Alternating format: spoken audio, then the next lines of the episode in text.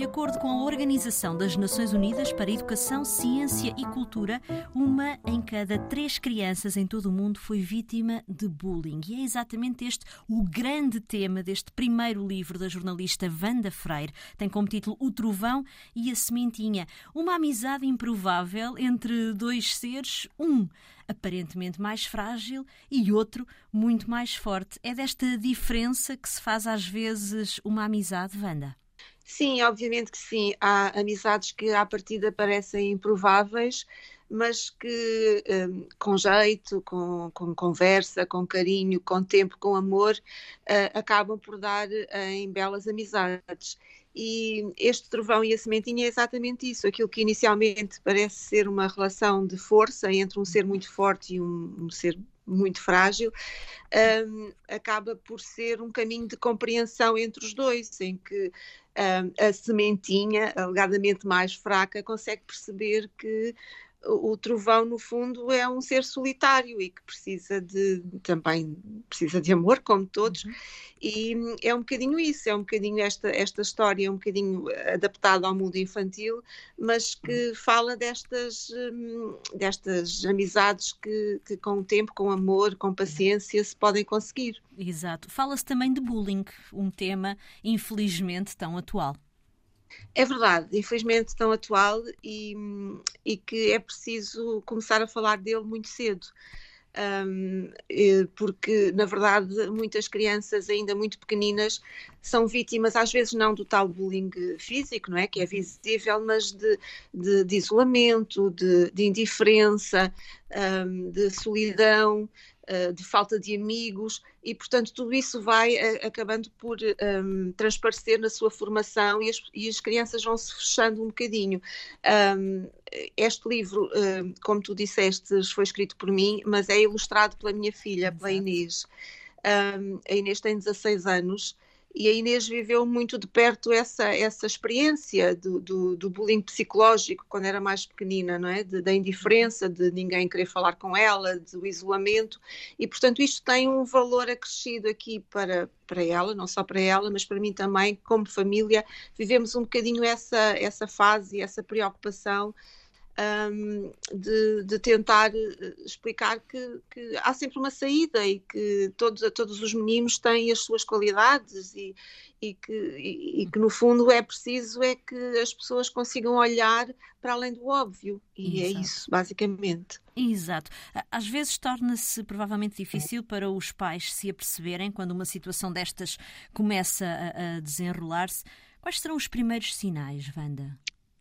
Olha, os primeiros sinais são um, a, um, a, tristeza, no fundo a tristeza, uh, porque uma vez ouvi uma frase interessante que era uh, as crianças são, conseguem fingir, são grandes fingidoras, porque na verdade um, tentam sempre esconder esta, este isolamento, mas no fundo é estar atento a, uma certa tristeza, uma certa tristeza no olhar, a uma certa postura física, até, um, enfim, uh, eu acho que quem passa por isto consegue se aperceber uh, da tal postura física, do tal, dos tais ombros para a frente, não é? De, da tal cabeça para baixo, e, e é preciso um, desde muito pequenino começar eh, a dizer às crianças que as crianças não, não, para já não é necessário ter a aprovação dos outros, é logo a primeira coisa. Muitas crianças precisam da aprovação dos outros, da validação dos outros para se sentirem alguém. E, portanto, começar a, a explicar às crianças que a validação externa não é precisa para que possamos ser, uh, ter sucesso ou ser uh, felizes ou, ou ter as nossas ideias e, e, portanto, não precisamos de ser iguais aos outros e, e, desenvolver as nossas capacidades, porque cada um de nós tem, tem as suas próprias capacidades. Não somos todos bons a fazer desporto, não somos todos bons a matemática, não somos todos bons a, fazer amigos. Uh, são características de personalidade. Uh, o fazer amigos são características de personalidade. Exato. E, portanto, temos que valorizar as nossas qualidades e distinguirmos por elas e não por sermos iguais aos outros. Este livro é também um bom início de conversa para, para falarmos destes assuntos. Um livro cujos, vamos dizer, contrastes eh, não se ficam apenas por, apenas por estes dois protagonistas, o Trovão e a Sementinha. Esta é uma história que se passa em África, numa aldeia e numa cidade. Exatamente. Bom, um, eu, eu, trabalho já há alguns anos na, na, redação da RTP África e, portanto, tenho aqui uh, alguma ligação uh, ao continente e, portanto, quis também aqui ir buscar um bocadinho dessa minha vivência e hum, não dei nome à aldeia nem à cidade Exato. exatamente porque eh, acho que, que não, não, valia a pena porque é algo que cada um pode imaginar onde, onde fica e, e fala aqui um bocadinho também uh, de, de, de, dos contrastes que se vivem e, e das oportunidades que, que, não são iguais para todos, obviamente, e, e, que, e, que, não era preciso ser em África, podia ser em Portugal. Uhum. Uh, as oportunidades, na verdade, não são iguais para todos. E, portanto, falamos aqui de, do ser feliz com pouco, do, do conseguir ser feliz com o que se tem. Uh, isto não quer dizer que devemos nos devemos nos, nos uh, agarrar às Acomodar. coisas e não lutar por outras, mas sim, mas podemos ser felizes com o que temos.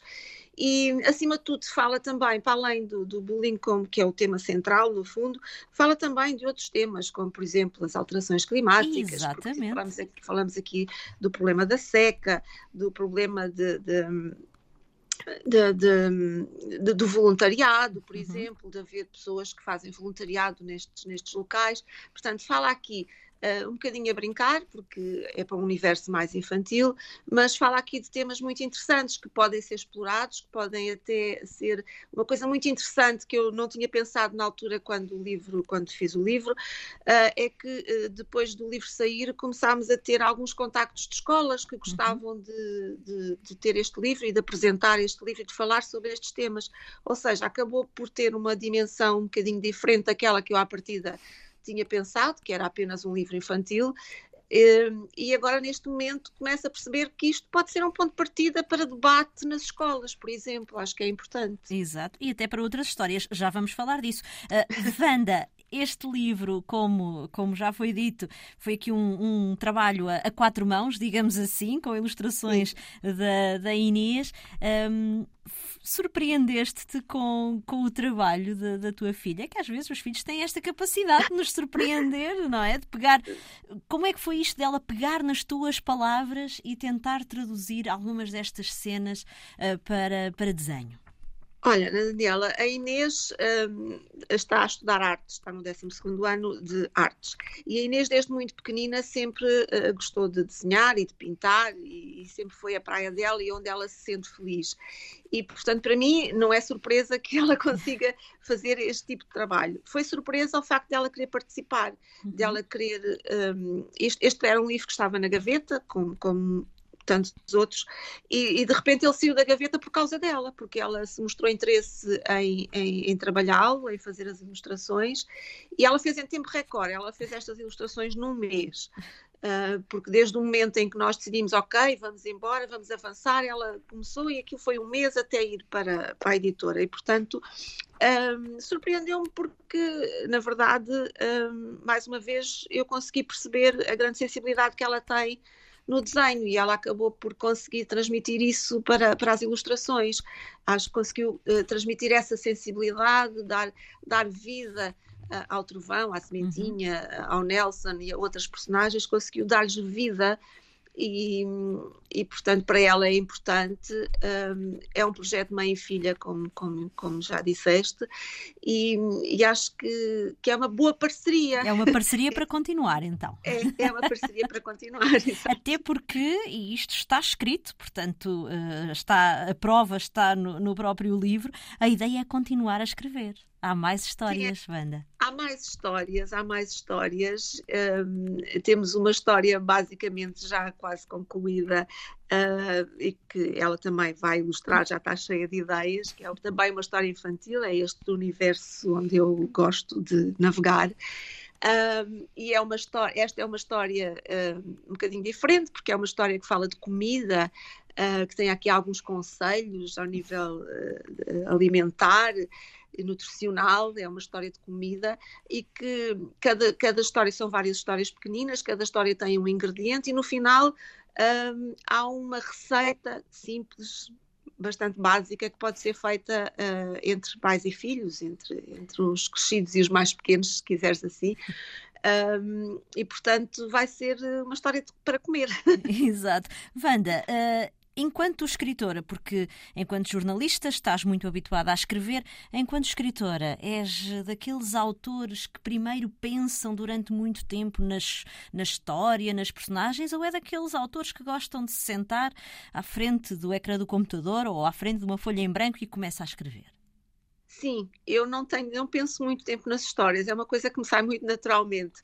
Uh, aliás, é, é, curioso, às vezes a Inês ou o António, mesmo quando era mais pequeno, tinham alguns uh, trabalhos para fazer, algumas histórias para escrever e pediam-me ideias e eu ali dava-lhes ideias no instante e eles ficavam a olhar para mim e dizer: oh, mãe, mas como é que tu te lembraste disto? Porque na verdade é assim, eu, eu chego à frente de um papel, de um computador e as coisas saem, pronto, uh, não sei se bem se mal. mas saem, é verdade que saem. E, e, e, eu tenho muitas, tenho muitas histórias. Que, aliás, quando eles eram pequeninos, eu, eu contava histórias escritas por mim, e, e portanto é, é, esse o universo, o universo infantil que, que me fascina e que eu gosto de, de tratar e que nós queremos continuar a conhecer. Obrigada, Wanda. O Trovão Obrigada. e a Sementinha, texto de Wanda Freire, ilustrações de Inês Antunes. A edição é da Flamingo. Boas leituras.